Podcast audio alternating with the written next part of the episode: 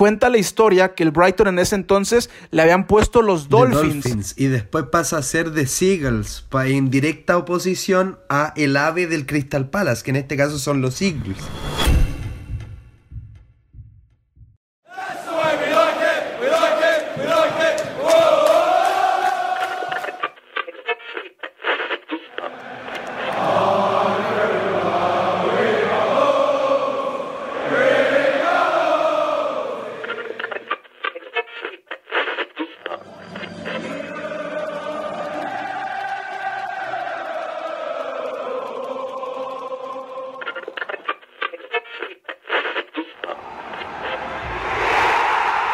Inglesa.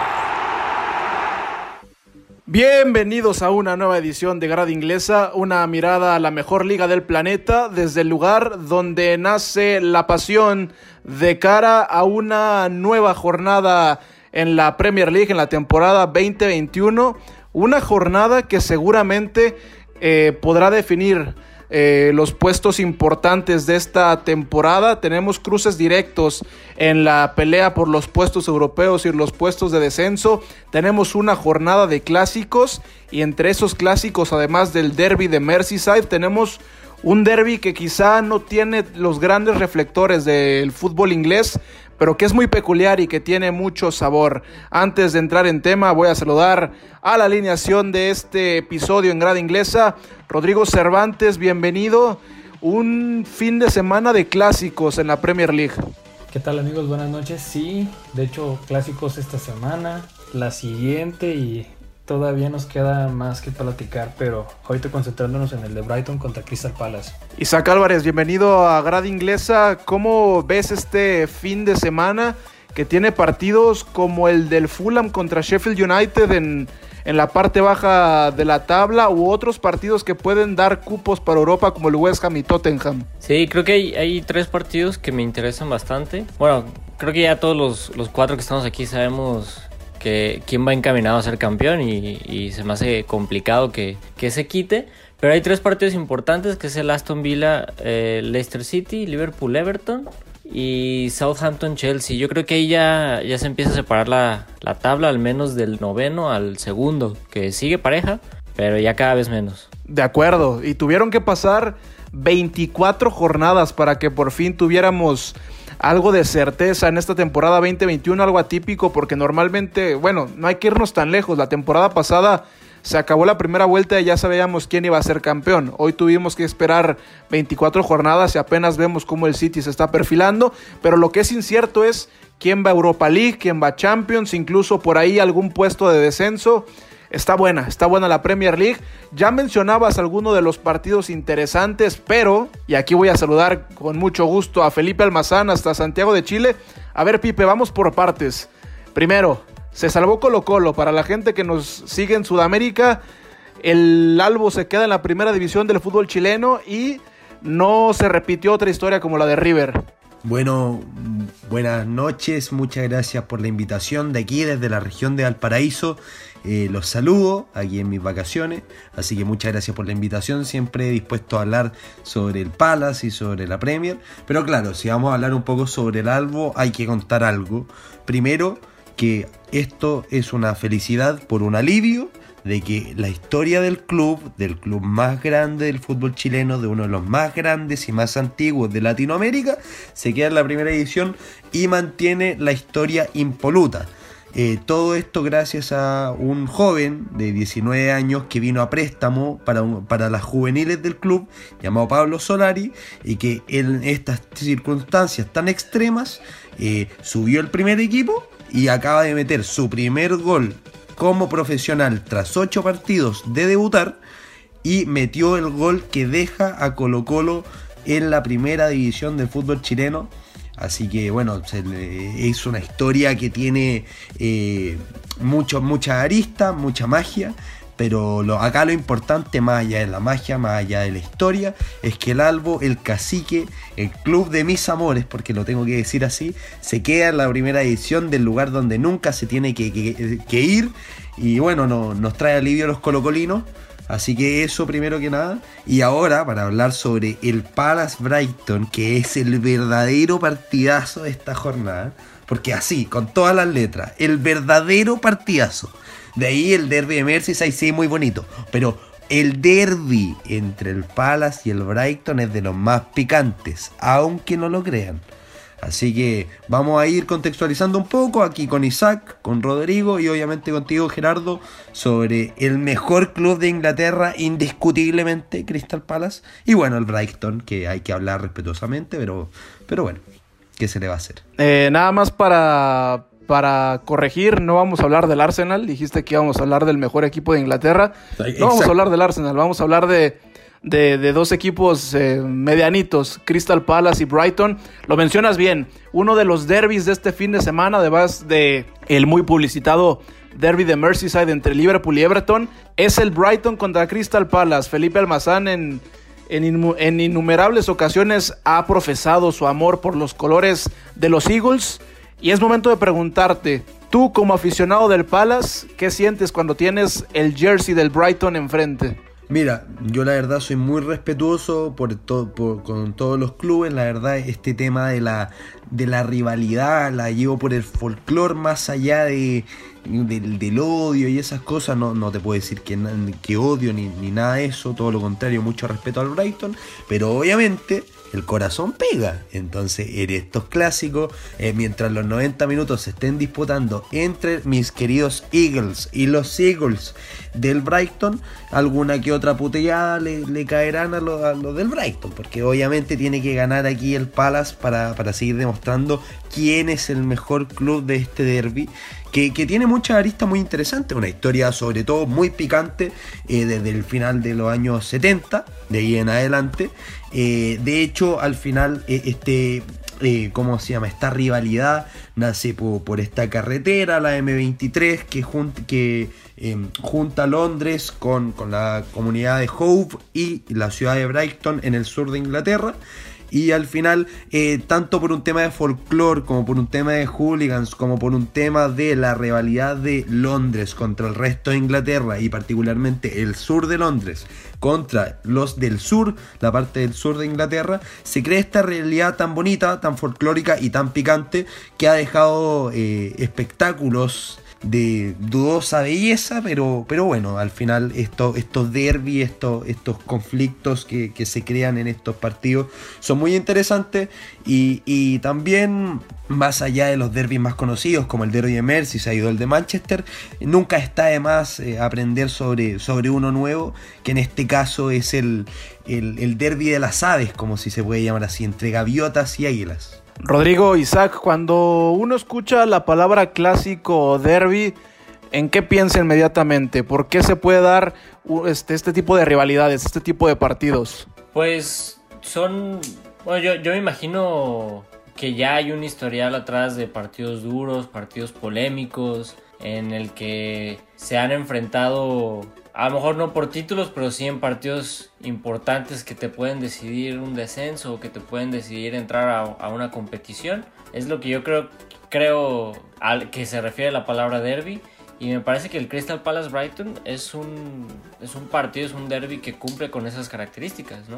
Sí, además yo, también complementaría que es como ese tipo de cuestión, si lo podemos trasladar aquí en el país como el clásico entre Guadalajara y, y Atlas, que es algo que tal vez en un partido donde surgió, tal vez este, hubo ahí un, un roce, alguna anécdota, algo que haya sido pues sublime y que haya trascendido este, décadas, como aquí viene, estoy leyendo la información como mencionaba este Felipe, que antes de la década de los 70 no se consideraba un clásico. O sea, el primer encuentro entre ellos fue en los 20 y hasta que, como mencionaba Felipe, ya se dio ese cruce entre ese pique del Brighton contra el Palace. Entonces es algo anecdótico al que algo tuvo que trascender entre esos dos clubes para que en este momento ya es, es como una rivalidad tanto de como de Liverpool contra el Everton, de ese, de ese estirpe. Entonces ya es algo más para, para comentar. Sí, tocaste un tema muy importante porque, a ver, si uno que, que medianamente sabe de fútbol se pone a pensar en clásicos o en rivalidades, puede ser por una proximidad geográfica, puede ser por una pelea histórica de títulos, puede ser por discrepancias incluso en ideologías, en, en clases sociales, incluso tocabas el tema del Atlas y Guadalajara aquí en, para los que somos de México y estamos aquí en Guadalajara, bueno, eh, rápidamente el Atlas Guadalajara nace entre por una clase, por una pelea de clases sociales, ¿no? En ese momento, por ahí de los 1920, eh, la, la, gente que fundó el Atlas era la gente acomodada de la ciudad de Guadalajara y por otro lado, la gente que era partidaria de las Chivas, en ese entonces solamente conocidos como el Guadalajara, pues era parte de la clase de la clase popular en este exacto, de la clase obrera en esta ciudad. Entonces, uno piensa entre Brighton y Crystal Palace, no hay proximidad geográfica, no han peleado por títulos, eh, pues, no cabe tanto esta discrepancia ideológica o de clases sociales, pero aquí es donde entran los capítulos específicos que dan paso a una rivalidad. A ver, lo, mencionaba bien Felipe Almazán, eh, Crystal Palace, un equipo del sur de Londres, eh, y el Albion, eh, que es un, equipo del, sur de Inglaterra, de la costa del sur, eh, de la ciudad de Brighton. La distancia entre ambas ciudades es de más de 70 kilómetros y son casi dos horas de viaje entre un punto y otro. Y ambos puntos se pueden conectar por la autopista M23. De ahí nace el nombre de este derby, el derby M23 por la carretera.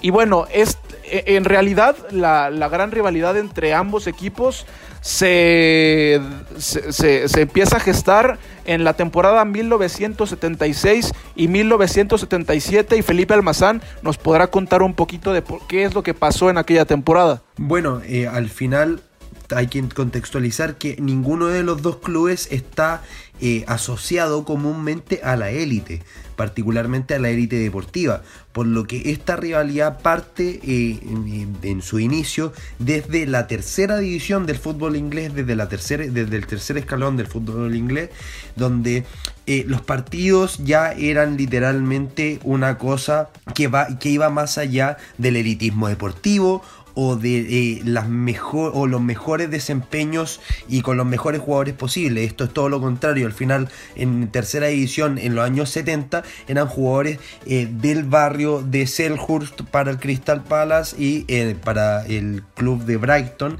sobre todo jugadores de la parte sur de Inglaterra. Entonces, esta rivalidad se gesta en la tercera división cuando eh, en, un partido de, definición, si no mal recuerdo, en algún partido eh, que tenía algún pique entre entrenadores, eh, recuerdo que por esa época, según lo que he leído, estaba Brian Clough también por el lado del, del, Brighton, entonces por ahí un, un, pique entre declaraciones de entrenadores y este partido de tercera edición empezó a agarrar mayor como magnitud eh, a nivel eh, mediático por estas declaraciones y después en el partido que era ida y vuelta, en el primer partido en el año 76 lo gana el Brighton por 1 a 0. ¿Qué es lo que pasó? Después de ese partido hubo problemas con la gente que se había desplazado desde el sur de Londres a, a Hove, en la zona de Hove, en Brighton, y hay una serie de problemas policiales también con la población eh, que se había trasladado al partido y hubo cierta eh, pica, si se puede llamar así, cierta rivalidad entre ambas aficiones, eh, llamándose que unos no eran merecedores de estar ahí y este tipo de pica muy común. Y después en la vuelta el Palace le endosó un 3 a 0 al Brighton dando vuelta esta eliminatoria y al final eh, la gente del Palace eh, empezó a sacar eh, provecho de esta victoria y le enrostró esto a la hinchada del Brighton y desde allí en adelante con muchas conversaciones, con muchas polémicas, que uno eran malos ganadores, otro eran malos perdedores, se empezó a gestar esta rivalidad y que después se fue transformando incluso en algo ideológico, aunque tú mencionabas que no era tan importante, ahora hasta el día de hoy el Crystal Palace se considera un club más bien obrero, un club que tiene cierta tendencia a los pensamientos de izquierda, mientras cuando uno mira al, al Brighton, a Hove Albion, eh, en este momento es uno de los clubes que representa, entre comillas, al capitalismo más puro, desde el American Express que tiene como auspiciador hasta el estadio que tiene que también representa este modelo neoliberal del fútbol con scouting, con mucha inversión desde la banca privada y desde el extranjero, particularmente desde Estados Unidos, eh, contrarrestando este sentimiento popular del Palace de un barrio mm, no, no tan obrero, pero trabajador y muy orgulloso de ser londinense.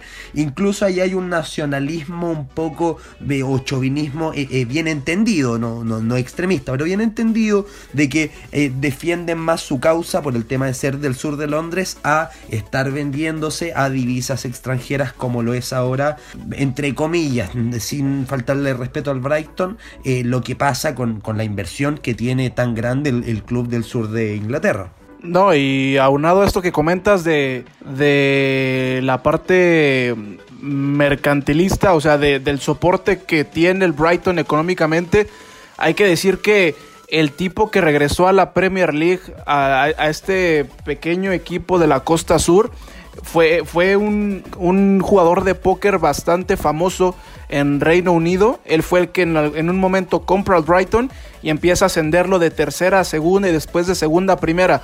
A inicios del siglo XXI el Brighton estaba en tercera división, estuvo a punto de bajar a cuarta división y estaba casi en bancarrota. Después llega este jugador de póker que en este momento eh, se me va su nombre, lo compra porque también es un empresario de la ciudad de Brighton y de ahí, a, partir de ahí, eh, este, construyen el estadio en el cual juegan los Albions hoy en día y empiezan a ascender una por una en, la, en las categorías del fútbol inglés. Y lo mencionas bien, eh, esta rivalidad nace también de una rivalidad entre directores técnicos. En 1976, el Crystal, el Crystal Palace nombra entrenador a Terry, a Terry eh, que, había sido jugador del Tottenham. Y un mes después, el Brighton hace entrenador a Alan Mullery, que también había sido jugador del Tottenham. Ambos habían compartido vestidor con los Spurs. Y se menciona que habían tenido pequeñas rencillas entre sí porque a uno le habían hecho capitán y al otro no. Después se encuentran en los bancos de ambos equipos jugando por el ascenso en la tercera división y bueno, el resto es historia. En, ese, en esta temporada de la 76-77, Brighton y Crystal Palace jugaron cinco partidos. Fueron dos de liga, eh, un, uno fue empate, el otro fue la victoria del Crystal Palace en Selhurst Park, tres goles por uno, pero lo que realmente detona la rivalidad fueron tres juegos de FA Cup, porque en aquella temporada eh, salen sorteados en la primera ronda y el primer juego se, se, se, lleva a cabo en la casa de Brighton, 2 a 2. Después todos sabemos que cuando hay empates en la FA Cup hay que jugar replays, entonces se juega el replay en la casa del Crystal Palace, otro empate a uno, entonces tiene que haber un, un, segundo replay y esta vez tiene que jugarse en cancha neutral. La cancha en ese entonces elegida para ese segundo replay fue Stamford Bridge, la cancha de Chelsea. Entonces van y Crystal Palace termina ganándole un gol por cero al Brighton. Pero esta victoria de 1 por 0 tuvo muchos asegúnes. Porque Crystal Palace se adelanta con gol de Paul Holder y después empieza toda la, toda la debacle para el Brighton. Anota el Brighton para el empate, pero les anula el, el, el, gol porque se dice que hay mano por parte del anotador. Y después, al minuto 78, hay un penal para el Brighton. Lo, lo anota eh, Brian Orton, pero el, el, el, árbitro lo regresa porque dice que hay una invasión de, del área grande. Lo vuelven a cobrar y lo para el portero del Crystal Palace. Termina ganando el, el equipo de los Eagles y el técnico del Crystal de, del Brighton estaba calientísimo, que era Alan Mullery. Entonces cuenta la historia que se va hacia los vestidores, se encara con algunos aficionados del Crystal Palace y les avienta unas monedas y diciendo, yo no doy ni cinco centavos por este equipo, el Crystal Palace no vale nada. Ustedes se imaginarán cómo terminó aquello, tuvo que salir escoltado por los policías, hubo enfrentamientos entre las aficiones de ambos equipos y es ahí donde se empieza a gestar esta grande rivalidad. En aquella temporada ambos terminan ascendiendo a la segunda división, eh, a pesar de, de estos encontronazos. Y por aquel entonces, como hemos mencionado, el Brighton es un equipo de costa. Di, cuenta la historia que el Brighton en ese entonces le habían puesto los Dolphins. Y después pero pasa a ser Sí. Seagulls, en directa oposición a el ave del Crystal Palace, que en este caso son los Eagles. exacto. Entonces ahí se gesta una rivalidad ya literalmente de soy el pájaro rival. O sea, ya es una... Y creó controversia en esa época. De hecho, eh, eh, hay sitios de historia del Crystal Palace donde se muestra eh, de esta, de esta, eh, este, este episodio como un punto ya culmine de ya desde ahora en adelante estos sí o sí van a ser nuestros rivales más acérrimos. Porque también hay que considerar que el Palace no solo tiene como rival al, a, a- ¿cómo se llama? al Brighton, sino que tiene distintas rivalidades con los clubes de Londres, el Charlton, el West Ham, el Millwall, y etcétera. Entonces, claro, después de este episodio, el- este último que mencionas muy bien, este cambio de The Dolphins a The Seagulls, eh, ya eh, se decanta la rivalidad por completo a un Palace Brighton y al final a este duelo de aves tan particular. Sí, y siguiendo brevemente con el tema histórico, porque también hay que darle bola a Rodrigo Cervantes e Isaac Álvarez para hablar ahora sí de la actualidad de este derby. Dos años después de, de aquel cruce en tercera división, ya con ambos equipos en la segunda división, eh, la, la tabla de la temporada 78-79 llegaron a la última jornada y el Brighton era líder, iba a ser campeón de aquella temporada e iba a ascender. Pero cuando pasaron las 42 jornadas, el Crystal Palace tenía un juego pendiente. Entonces después juega ese partido y termina pasando al Brighton. Entonces el que tenía que ser campeón ya no fue el Brighton, fue el Crystal Palace. Ambos ascienden, pero el Crystal Palace de una manera indirecta termina quitándole un título al conjunto de los Albions. Y ya como, una, como un último antecedente picante entre ambos equipos fue aquel playoff por el ascenso en 2013. Eh, todos sabemos cómo se maneja el Championship, ¿no? Ascienden los primeros dos y después hay una pequeña liguilla, un pequeño playoff entre cuatro equipos eh, de la parte alta de la tabla. Entonces Crystal Palace y Brighton se enfrentan en las semifinales. Lo termina ganando el Crystal Palace dos goles por cero en el, en el marcador global, pero hay una historia que reza que en el partido que se jugó en cancha del Brighton apareció, y no estoy jugando, eh, esto es real, apareció un pedazo de ese fecal en el vestuario del Crystal Palace. Entonces se armó todo un escándalo. Por dos años la gente decía que el Brighton quiso boicotear la llegada del equipo del Crystal Palace, pero dos años más tarde salió un jugador del Crystal Palace diciendo que el que había sido culpable de aquel hecho bochornoso fue un miembro del staff del Crystal Palace. Pero bueno, este tipo de episodios son los que han dado soporte a esta muy peculiar eh, rivalidad entre Brighton y Crystal Palace a pesar de la lejanía geográfica. Y ahora sí, Rodrigo Cervantes y Isaac Álvarez regresando a la actualidad. Este lunes, en la jornada 25, a las 2 de la tarde, tiempo del centro de México, en la cancha del Brighton, se estarán midiendo nuevamente estos dos equipos. Y yo tengo que preguntar quién llega en mejor momento. Ah, pues por, por resultados recientes, obviamente el Brighton tiene tres empates, dos victorias en los últimos cinco partidos y el Crystal Palace tiene tres derrotas y, y dos victorias en los últimos cinco partidos. Eh, Brighton llega, llega en mejor momento, pero creo que Crystal Palace es un equipo que tiene mejor plantilla, tiene mucho mejor entrenador. Un poco de empatía con nuestro compañero Felipe nos me, me hace querer que Crystal Palace eh, gane el partido este lunes. Eh, ojo al triple A ver, a- que mandó Isaac cuando dijo creo que Roy Hodgson es mejor entrenador que eh, perdón ya se me olvidó el, el- ah Graham Potter. Potter. Graham Potter Graham Potter. Graham Potter Qui- quizá más experimentado pero Graham Potter viene bien pero sí yo comparto pero pero entiendo que haya muchas personas que no comparten esa apreciación Ese es un buen tema, ¿eh? Y justamente lo teníamos aquí entre los bullets importantes de este partido.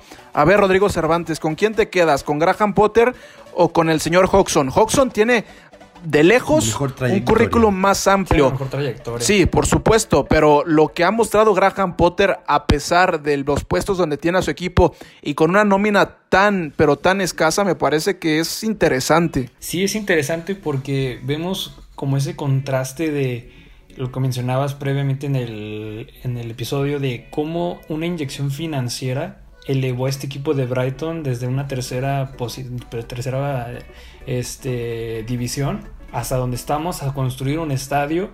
Y también lo mencionó Isaac, de que están con una, una ventaja en los últimos partidos, pues no, no, es, no es menos ganarle al campeón como es el Liverpool, y más en Stanford, en Stanford Bridge, en Anfield, y teniendo este bagaje que a veces el, el Crystal Palace es como intermitente. Yo creo que el partido que más me sorprendió fue aquel que le ganaron al United, pero estamos viendo a, ahora eh, esos como eh, semblanzas nuevamente de que vemos de que empatan, de que eh, es más que nada el estilo de juego entre Graham Potter y el de Roy Hodgson, pero yo creo que me inclinaría por los, desgraciadamente, por los de Brighton, ya que Roy, Hodgson ha tenido una gran trayectoria, pero eso no le quita que también hay otro estilo de juego, otro más ofensivo, dependiendo de, las circunstancias de los equipos. Y en este caso yo creo, por lo que ha actuado en esta temporada el Brighton, ha estado un poco más sólido que la contraparte de su rival. ¿Qué, sa- Eso es- ¿Saben qué? ¿Cuál, cuál es mi, a lo mejor no problema con, con, con Graham Potter, pero sí disgusto que durante un tiempo le estuvieron llegando muchas promesas. Eh, el que más recuerdo ahorita es, es este Trossard, Sí. el, un jugador belga que prometía, prometían demasiado y que se esperaba que llegaran, o sea, que el Brighton fuera como una especie de equipo puente y que durante algún tiempo así parecía que estaba haciendo, pero que no terminan de, de concretar su, su crecimiento. Ese, ese no problema, más bien es, es mi conflicto con, con Potter y, y si nos vamos del lado de Roy Hodgson, eh, Roy Hodgson es mucho de crecer jugadores en momentos importantes, ¿no? Y checando plantilla por plantilla, creo que la plantilla del, del Crystal Palace tiene más jugadores que se pueden crecer para ese partido, sobre todo sabiendo que es un clásico. Eh, o sea, sí. No, sí, aparte porque han estado curtidos. Sí, exacto, han estado curtidos. Eh, te vas a ver la plantilla del Brighton y, y como dices tú, a lo mejor no, no, no están tan curtidos. Eh, creo que es más una plantilla experimental que está, está esperando el no descenso a una plantilla que, que sí está luchando por algo más o está viendo cómo llegar a, meterse a algo más como la del Crystal Palace. Ese concepto de, de equipo puente me gustó porque justamente es lo que ha hecho Brighton en los últimos años. Eh, y desafortunadamente, eh, por lo menos para este partido, no podremos contar con una de las grandes joyas del equipo de Brighton, que es Tariq Lamptey, este lateral, me parece que es por derecha, Sí, chaparrito, pero tiene un... Pero, pero tiene una técnica, tiene una llegada, tiene un regate. Eh, en, en el mercado de invierno fue relacionado con el Bayern de Múnich. No salió y no ha tenido actividad en este año porque está lesionado, pero es una de las grandes cartas del Brighton. Y ahora mencionaba también Isaac el tema de las plantillas. Creo que todos podemos coincidir que nombre por nombre el equipo de Crystal Palace es mucho mejor que el del Brighton, pero les voy a poner algunas estadísticas porque en los goles anotados Crystal Palace y Brighton están casi empatados. El Palace ha metido 27 goles y el Brighton ha metido 26 en lo que va de la temporada con un Y ahí hay una, hay, una una- diferencia de estilo muy, muy marcada, porque lo que hace Graham Potter es un estilo mucho más ofensivo que el kick and rush eh, de toda la vida de, de Roy Hodgson, que al final mm, es un entrenador más tradicional que gana históricamente en base a resultados cortos. Al Crystal Palace nunca lo vas a ver golear. Un partido muy extraño tiene que ser para que el Crystal Palace meta más de tres goles. Eh, el Brighton sí plantea un, fútbol un poco más lúdico, un poco más eh, con más espectáculo, que plantea cierta ma- eh, mayor ofensiva. En cambio, el Crystal Palace es todo lo contrario, que prefiere una defensiva mayor, más fuerte, eh, un juego más de choque, y de hecho los mismos nombres lo dicen, o sea, tener a Tompkins y Gary Cahill en, en vez de en el otro lado Lewis Dunk y Webster, o sea, ya las mismas parejas de centrales te dicen, Lewis Dunk puede sacar una pelota jugada, pero no le pide a Tompkins que haga lo mismo, o sea, son eh, tipos de centrales completamente distintos y plantillas que están confeccionadas para un estilo de juego muy demarcado y que es eh, particularmente contrapuesto con el del otro equipo. No, y además, bueno, me dices que lo de Roy Hodgson es un, es un sistema un tanto más conservador, pero también ahí te va la otra estadística. En goles en contra, el Crystal Palace es la segunda peor defensiva, solo por encima del West Brom. El West Brom que seguramente va a descender, ha recibido 55 goles.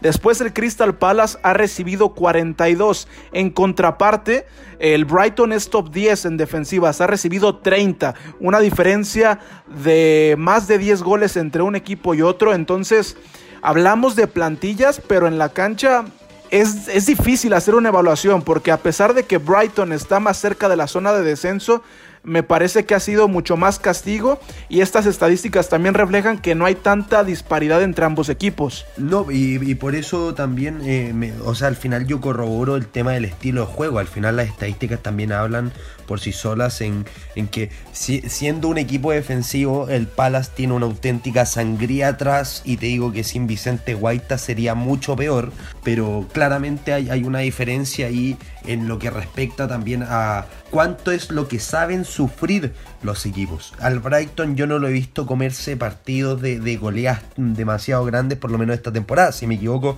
me lo dicen. Pero, pero al Palace es muy fácil que si lo pillas en un día malo, le metes 5. Si lo pillas en un día malo, le meten 4. Entonces e, es, complejo. En cambio, el Brighton también tiene una estructura defensiva que se ha visto que con un estilo de juego mucho más ofensivo se mantiene mejor y bueno, de estar dentro de las top 10 de, mejores defensas de la Premier no, es cualquier cosa. Estamos hablando de un rendimiento bastante bueno, por lo menos en, materia defensiva, y ahí también va el, tipo de jugadores que tú tienes en esa posición. Porque claro, Cahill es un gran jugador, histórico de la Premier, Tompkins también un histórico de la Premier, pero Lewis Dunk es uno de los mejores defensas de la Premier League por lejos. Eh, tienes a Ben White en la saga, que no ha estado jugando mucho esta temporada, pero que con el Leeds la rompió completamente. Webster es un gran zaguero acompañante. Entonces estamos hablando también de distinta calidad en eh, la defensa y distinto tipo de... Eh, ¿cómo se llama? De, jugador de élite, vamos a hablarlo así, de distinto tipo, de, distinta, de distinto nivel, claramente. Isaac, Rodrigo, ¿a qué tiene que abogar el Brighton para poder llevarse el partido del fin de semana? A la velocidad, ¿no? Yo, yo el fuerte que le veo al Crystal Palace son delanteros explosivos, delanteros veloces, que es un, como, decía Felipe, es un tipo de juego que le gusta mucho a Roy Hodgson. Eh, encontrar la oportunidad de aprovecharla tomando en cuenta eso, yo creo que a, lo que se debe de apegar el, el, Brighton es mantener bien pegadas sus líneas, que es algo que pues hace bien, pero no sé, yo, yo veo un poco más, más la, le va a salir la garra a Wilfred Zaha del cariño de, que tiene Zaha por, por el Crystal Palace y, siento que ahí va a llegar el gol por, por, Wilfred Zaha y, y la velocidad. Y si no llega es porque el Brighton lo entendió muy bien. Roy, eh, hablamos de, los Williams Saha, hablamos de...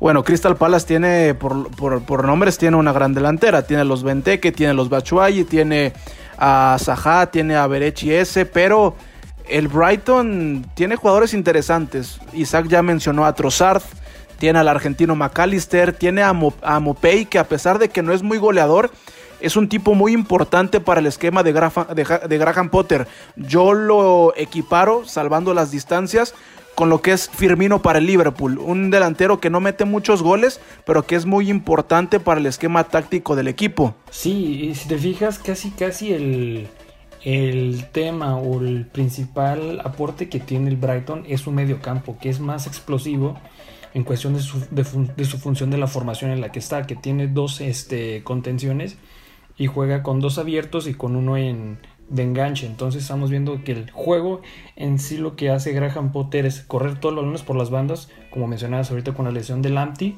Esos balones que no tienen este por la defensa, ahora lo tienen con los costados. Y yo sumaría este jugador que a mí me parece también interesante que le marcó un gol al Chelsea, el iraní Ali Reza Yagan Bach. Yagan Bach. Eh, a mí se me hace un. O sea, no sé cómo digas, wow, un super jugadorazo.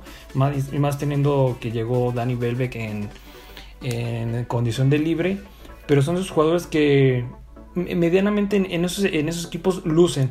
Ya si se van a un equipo mediano o del mismo estirpe, no terminan por convencer. Como que ahí es donde tiene su su esencia, más que nada. Ese es, ese es otro punto. Bueno, Welbeck no ha tenido tanta participación o no ha tenido un torneo como lo que uno pudiera esperar, siendo, a pesar de que nunca terminó de despegar de lo que uno esperaba de la carrera de Danny Welbeck, creo que en un equipo como Brighton uno esperaba mucho más de Danny Welbeck, pero bueno, el punto aquí era que, que otro, otro fuerte del que no hemos hablado para el Albion es que tiene dos, tres jugadores de mucha experiencia. Danny Welbeck y en la banca un jugador que debería de haber, que debería de ser titular, pero por diferentes cuestiones no lo está haciendo es Adam Lalana, que me parece que para un plantel como el de Brighton, tener a un hombre como Adam Lalana en la banca me parece que es un gran revulsivo. No, y ahorita también mencionando de la incorporación que tuvieron en el mercado de invierno de Moisés Caicedo, que es como mencionaba Isaac, de ese club puente de que estaba sonando mucho con el United, de que tal vez iba al Atlanta United y termina recayendo en, la, ¿cómo se llama? En el lado de, del Brighton. Pero sí es increíble de que llegó un hombre casi gratis, o sea, llegó como que en, un millón. También trajeron otro hombre de experiencia que estaba en el Ajax, Bertman. Entonces son jugadores que a veces, que a pesar de que tú los traigas, pero si no coinciden con tu filosofía o por más que sean un renombre o un jugador importante, no van a marcar una diferencia. Estás comentando el caso de Dani Belbeck, de que no, no ha tenido esa proyección o lo que ha sucedido en esta temporada y además de que ya es un jugador no está tan grande, o sea, tiene 30 años, pero de todas formas no ha llegado a convencer desde que estuvo en, en el Arsenal. Mira, a mí me pasa con el, con el tema del Brighton, con, con todo el respeto a la plantilla, al no tener un goleador fijo, eh, me cuesta eh, pensar en, que no tienen una, referencia de ataque eh, bastante o, que genere mayores dificultades a la defensa del Palas. Claro, la movilidad en Mopé es muy interesante para la llegada de la segunda línea, de los McAllister o de alguna subida de algún mediocampista o incluso de algún lateral, si es que hubiera estado Tarik Lamptey, que tiene también esta ofensiva muy marcada, pero claramente no va a estar por lesión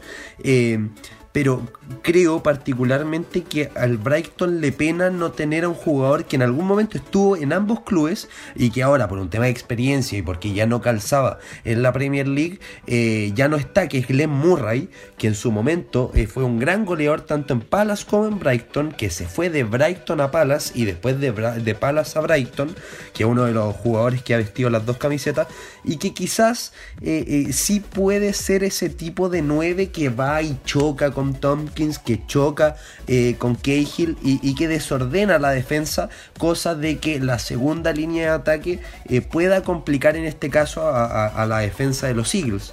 Eh, creo que aquí va a ser un, partido bastante interesante. Me, gusta el tema de que tocaste con la lana, que si bien no ha sido particularmente titular, un jugador con experiencia en el Liverpool, un jugador que en algún momento fue internacional con Inglaterra, un jugador que en algún momento estuvo en el top de lo top de la Premier League, siempre puede ser importante en un partido como un derby. Eh, y eh, el otro jugador obviamente al cual yo apelo es eh, Wilfred Saja y si es que se puede, por la inventiva y por todo lo que está generando, esta esperanza que genera en la hinchada Eagle, es Everechi S, que ha tenido buen rendimiento en ciertos partidos, es algo intermitente, pero se nota que es un jugador muy particular, que tiene un talento extraordinario y que quizá en un partido como este, si se crece y si lo juega bien, puede llegar a ser consagratorio para dar quizá algún siguiente paso, eh, tanto en el Palace como a otro club en algún futuro. Y Inglaterra ahí tiene un jugador muy interesante. Y, creo que es en este tipo de partidos eh, donde uno le tiene que pedir al jugador que es diferente que marque la diferencia. Entonces creo que este sí sería un buen momento para que Everechi ese eh, marque estos goles como el que ya marcó hace un tiempo, si no me equivoco, contra el Sheffield, que nos dejó a todos locos. Y, que, bueno, al final, por lo menos de parte de la hinchada Eagle, de la cual me considero parte, eh, uno eh, pone las esperanzas para que este partido signifique los tres puntos para el lado de Roy Hodgson. Felipe, un, un paréntesis súper rápido. Mencionaste a Glenn Murray, que es de estos pocos jugadores que han pasado por ambas instituciones. ¿Cómo está parado Murray hoy en el Crystal Palace? Porque cuando hay este tipo de rivalidades no es bien visto que se salte de una camisa a otra. Yo lo que tengo entendido eh, con Glenn Murray es que en su momento generó mucho resquemor desde la parte del, porque de hecho, si no me equivoco, es del 2008 al 2011 que está en Brighton, después se va directo de Brighton a Palace y ese traspaso generó mucha animadversión de parte del Brighton y no tanto de parte del Palace. Obviamente no es común que un, club como el Palace reciba jugadores del Brighton, pero tengo entendido que en el momento, y también de lo que recuerdo, no fue tan polémico de parte del Palace, sino más de parte de la hinchada del Brighton. Y después su regreso a Brighton eh, terminó por eh, seguir enca- encandilando este, esta novela particular con su afición más que con la del Palace. Además se recuerda muy bien a, a Glenn Murray por esa temporada en Championship que rindió con el Palace, entonces creo que un jugador respetado más allá de, de- de- algún que otro resquemor que puede haber, que la verdad desconozco. eh, creo que más es un tema con el Brighton, que es un club que más lo representa, y con, y con su hinchada, que con la hinchada del Palace. de esa temporada que mencionas en la segunda división, la 2012-2013, que es en la que termina ascendiendo el Palace. Desde entonces se han mantenido en la Premier League y fue en aquella temporada en la que se enfrentaron al Brighton en las semifinales de los playoffs. En ese 2012-2013, Glenn Murray salió campeón de goleo de la segunda división con el Crystal Sí. Palace. Entonces, buenos números tiene con los Eagles. Y bueno, eh, para ir cerrando esta edición especial del clásico de la M23, Rodrigo e Isaac, la pregunta es clara. ¿Quién tiene más que perder? ¿El Brighton o el Crystal Palace? Pues mira, si pierde el. Pues el lo- Brighton, los dos. Los dos Ah, tú- tienen. dale, dale, Isaac. Ah, gracias, Rey, gracias. Pero los dos tienen muchísimo que perder, sobre todo eh, considerando que sería el último chance, como para ahí meterse a la pelea, empujar poquito más a la pelea. Pero sin duda, el que tiene más que perder es el Crystal Palace porque todavía tiene opciones de, de meterse a la. De, de meterse a la, a la competencia por Europa. ¿Por qué? Porque Crystal Palace tiene 29 puntos. Si nos vamos, por ejemplo, a. ¿Te al- parece que le alcanza para Europa? En una de esas. Ya se está emocionando. No, no para llegar, no para llegar, no para llegar. Pero sí para competir. Para intentar hacerlo. Porque para, para llegar sí está muy complicado. Pero piénsale que Liverpool tiene 40 puntos y el Crystal Palace tiene 29. A como va la Premier, de repente a lo mejor y vemos un Crystal Palace en séptimo, y ahí compitiéndole a, no sé, a un Aston Villa, a un Tottenham, haciéndoles, haciéndoles la vida difícil y se me hace más probable que el Crystal Palace tenga sus oportunidades que el Brighton. Si nos vamos hacia abajo, podemos ver al Fulham con 19 puntos. Son 7 puntos más los que tiene el, Bri- el Brighton sobre el Fulham. Entonces pierde más el Crystal Palace que el Brighton por la posibilidad que tiene el Crystal Palace de ser un rival incómodo o un caballo negro, ¿no? Rodrigo Cervantes. Yo diría que el Brighton, porque imagínate, en este escenario de que estamos viendo de que el Newcastle es la víctima más cercana del, del Fulham, donde un Fulham ahorita que está sumando puntos lleva 7 en los últimos 3 partidos. Newcastle que hemos comentado que es muy irregular con estas este, disparidades que ha tenido en, en el torneo, donde el Fulham esté sumando y los dos que son como el Brighton y el Newcastle, ahí se, ahí se pueden estar dando un tiro por el quedar en el lugar 18 y además se me hace sorprendente porque hacemos nuestros pronósticos de, de temporada, decíamos de que el West Ham iba a descender o de que iba a quedar en la zona de la, de la quema y ahorita... Eurohammers. Esos sí son Y Eurohammers. esos sí son Eurohammers. Eurohammers que van en quinto lugar.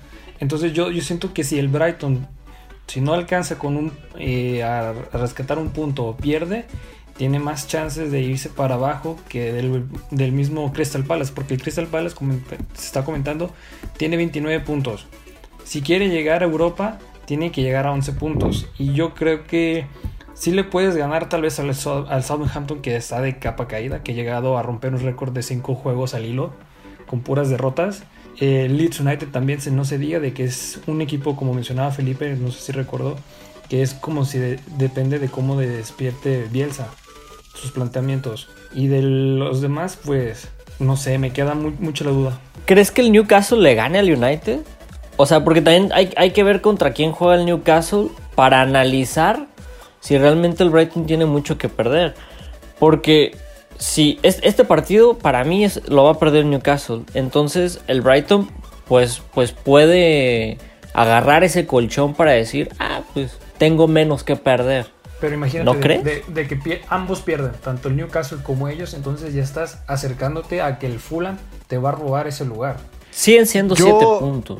Yo no creo. Yo Híjole, yo creo que yo estoy más del lado de, de Rodrigo, porque para mí Crystal Palace va a terminar haciendo una temporada como está acostumbrado, en la medianía.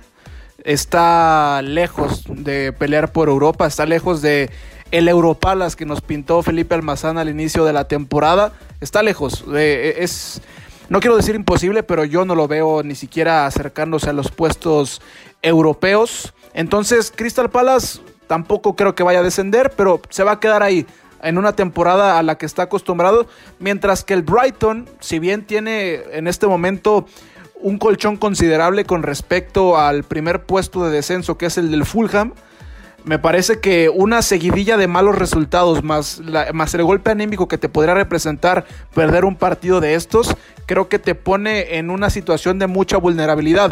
Además, el Brighton todavía le falta jugar contra el Newcastle, entonces todavía tiene juegos importantes en lo que resta de la temporada. Y también el tema que tocaba Rodrigo Cervantes, el Fulham medianamente está levantando la mano, entonces creo que la pelea por ese último puesto al Championship, a la segunda división, va a estar buena. Y Felipe Almazán, en contraparte, ¿crees que alguno de estos dos equipos puede salvar la temporada ganando este juego?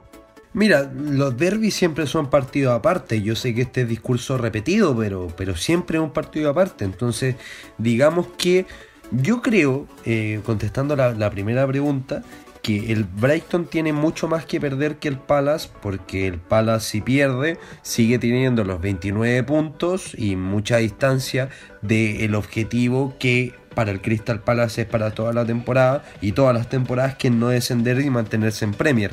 Em, creo que el Brighton también, lo, que tú comentabas con estos 26 puntos y tan cerca al Newcastle, que es este eh, equipo que marca la diferencia entre los de abajo, o sea, los de más abajo y los que vienen después, eh, creo que eh, perder puede complicar al Brighton y ganar al Palace puede hacer que se despegue tanto de esa zona tan baja de la tabla que ya haya otra, otra mirada, otra tranquilidad para mirar el resto de la temporada. Y en lo que respecta a este partido particularmente, yo creo que si el Palace sale victorioso de este partido, o sea, no digamos que un envión anímico para llegar a Europa sería perfecto, la verdad yo encuentro muy difícil eh, que, se produzca el Euro Palace, que, que ojalá en algún momento llegue, es muy difícil. Pero... Nos vendiste humo, ¿eh? No, no, eh, o sea, después de ese tremendo inicio de temporada, yo que si, si yo no me ilusionaba, ¿quién lo iba a hacer? Eso es lo único que voy a decir.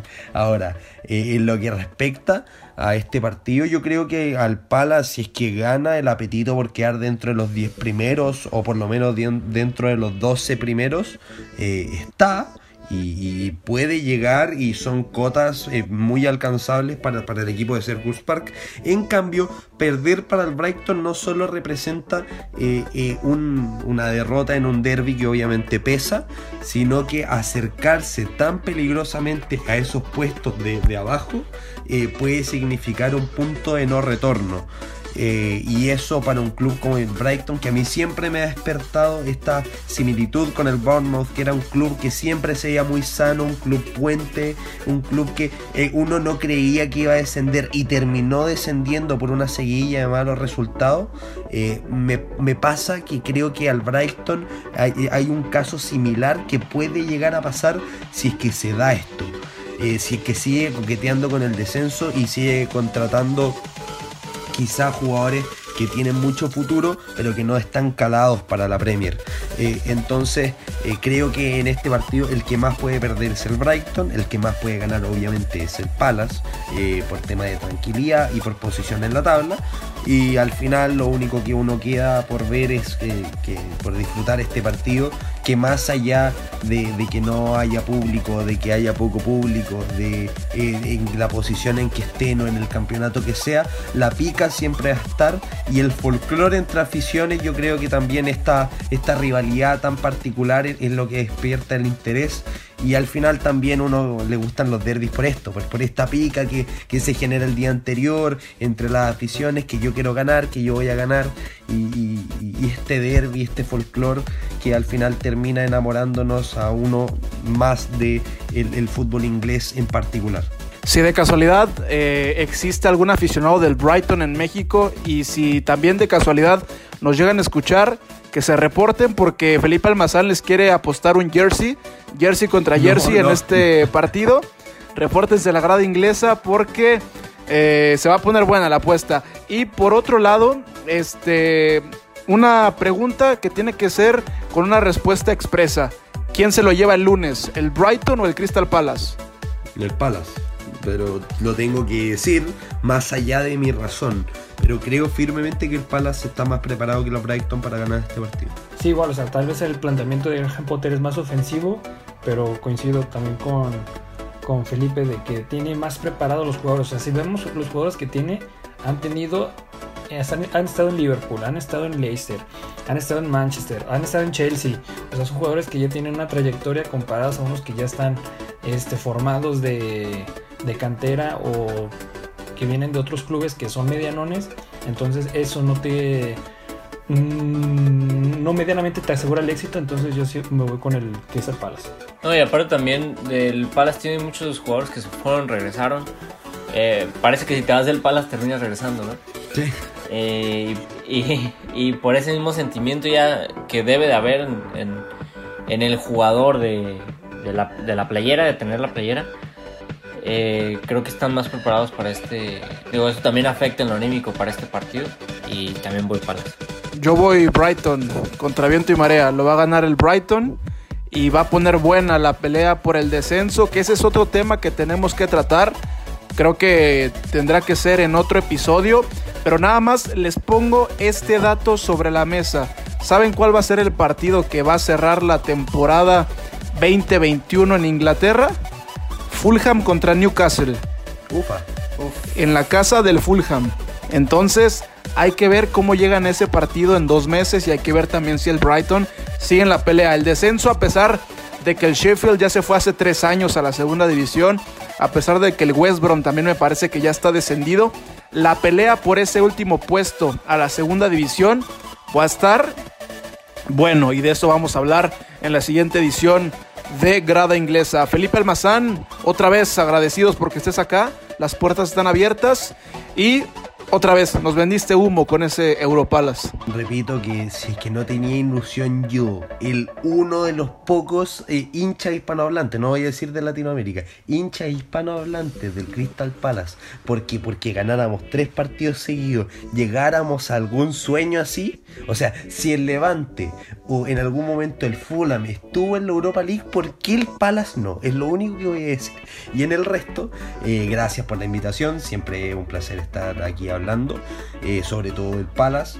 Eh, qué bueno que sacamos a datos, estos datos a colación que a veces, y este derby, que, que muchas veces no se habla de estos derbis menores, como eh, también lo es un West Brom eh, Wolves. Eh, o por ejemplo un Aston Villa Birmingham que también tienen eh, bastante eh, afición y son partidos bastante interesantes y que incluso tienen mueven más masas que otros partidos más grandes porque al final estos también merecen que tener voz ya sea en algún canal de, de fútbol inglés de allá de la misma Inglaterra o en algún canal mexicano con cuatro locos de diferentes partes de Latinoamérica hablando sobre diferentes temas y repito, ojalá que gane el Palace para que así mi alegría por Colo Colo y por el Palace siga siendo duradera y no me caigan las vacaciones. Y acuérdate que, que si lo pierdes ya debes un jersey en esta grada inglesa, ¿eh? no, no, no. Lo lamento. Está grabado, Lo lamento. está grabado. Estudiante de periodismo todavía no tiene un sueldo base para poder pagar un jersey oficial de la Premier. Ojalá que así no sea todos los aficionados de Crystal Palace, ¿eh? Porque, bueno, está grabado aquí, ¿eh? Isaac Álvarez, pues ojalá que este clásico sí esté bueno, ¿no? Porque nos han quedado de ver en esta temporada. Sí, yo creo que los clásicos ha sido lo, lo que más ha decepcionado en la Premier. Digo, en la Premier es difícil decepcionarte, pero pues esperamos. La semana pasada hablábamos de qué pasaría si sacáramos a los equipos de la Premier de su contexto y, y los moviéramos a otras ligas. Eh, bueno, yo creo que a veces también como aficionados nos ponemos las expectativas muy altas en la Premier, entonces esperemos que, que este partido, más que sacar un, ganador o un perdedor, quién, quién se mete en la contienda y quién no, pues que sea bueno, porque eso sí nos falta. Un clásico bueno. Y Rodrigo Cervantes, hablando de, de, expectativas altas, yo creo que nunca te esperaste ya para cerrar esa victoria del United en la cancha de la Real Sociedad. Les dije, les no, dije, yo, me bueno, fue, de fue, en Turín, pero supongamos que jugaron ahí en Anoeta, pero no, ni yo me imaginé esos goles, Tremendo. sobre todo lo que te decía ah, detrás del micrófono, de que ah, ese Rashford me sigue dando bastantes dudas al respecto, pero te, te, suelto un dato de que este va a ser el partido 107 entre el Brighton y el Crystal Palace y de llegar a ganarlo el, el Palace empataría porque el Brighton tiene 40 triunfos, hay 27 empates y el Palace tiene 39. Y el Palace 39. Dato, dato matón. Isaac, eh, Rodrigo, ¿dónde nos pueden seguir en redes sociales? Porque nunca damos nuestras redes sociales. Nunca damos nuestras redes. Pues de menos. Ahí estamos en la grada. Para llegar al, al, al y también Eh, estamos en- inglesa en Twitter. Estamos en Twitter, en Instagram, en OnlyFans, ¿en dónde más? En mi prep también eh, vendiendo fotos de OnlyFans ya lo, ya, ya lo vamos a abrir también con, la, con los locutores de, de grada inglesa. Eh, la primera entrega va a ser con Rodrigo Cervantes. Y bueno, después vamos a ver quién sigue. Eh, Felipe Almazán, aprovechando también, nunca te damos foro. ¿Dónde te pueden seguir tus proyectos? Eh, bueno, yo estoy en Twitter, eh, sobre todo cubriendo eh, la actualidad del fútbol sudamericano, el fútbol francés, que al final es, lo que toca también y, lo que llama. Así que me pueden seguir en Twitter como Falmazan99, F Almazan99, o en mi blog que es Lineman CL en Instagram o el Lineman en Twitter. Se vienen artículos bastante interesantes, le vamos a seguir dando caña, como dicen los españoles, a, la página. Y se viene un artículo sobre fútbol irlandés con una página llamada Balón Irlandés, así que los invito a, verlo. Eh, va a estar bastante entretenido, se va a hablar desde el aire hasta muchas cosas más. Así que bueno, ahí les dejo la invitación. Es muy probable que el artículo salga esta semana, así que bueno, eso. Y un abrazo también a Isaac, a Rodrigo y a Gerardo por, por la amabilidad también. Ahora sí, ya vámonos, porque ya vamos para la hora y seguramente la gente se quedó en el minuto 25. A nombre de Isaac Álvarez, de Rodrigo Cervantes, de Felipe Almazán y de toda la gente que hace posible Grada Inglesa, yo soy Gerardo Guillén y nos escuchamos en la próxima.